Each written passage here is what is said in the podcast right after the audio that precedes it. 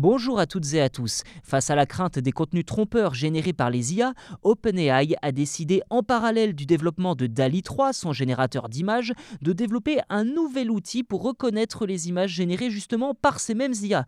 Lors du dernier Tech Live Event organisé mi-août, le directeur technique d'OpenAI, Mira Murati, a expliqué au Wall Street Journal que cet outil était fiable à 99% et qu'il continuerait à être testé en interne afin d'en améliorer encore l'efficacité jusqu'à atteindre évidemment les 100%, même si cela paraît un peu compliqué.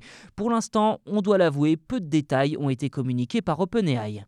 Ce que l'on sait toutefooi, c'est qu'OpenAI est le dernier en date à se pencher sur cette problématique d'identification des contenus.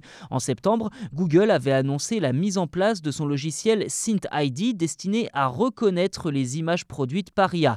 Détail important, l'outil sera intégré à ChatGPT et sera sans doute réservé aux abonnés de ChatGPT+, exactement comme pour DALI 3.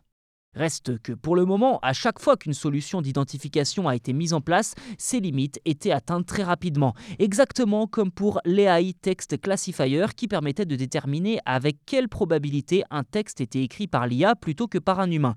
Malheureusement, l'outil s'est rapidement montré imparfait, épinglant parfois des contenus par erreur et laissant passer une grande quantité de textes rédigés par l'IA à travers ses filets. Espérons que ce nouveau système soit différent, en tout cas il est attendu dans quelques semaines cet automne. Voilà pour cet épisode, n'hésitez pas à vous abonner au podcast si ce n'est pas déjà fait sur votre plateforme d'écoute préférée, je vous le rappelle, c'est gratuit, et en plus de ça, vous serez les premiers informés lors de la sortie des futurs numéros. Merci encore pour votre soutien et je vous dis à très vite.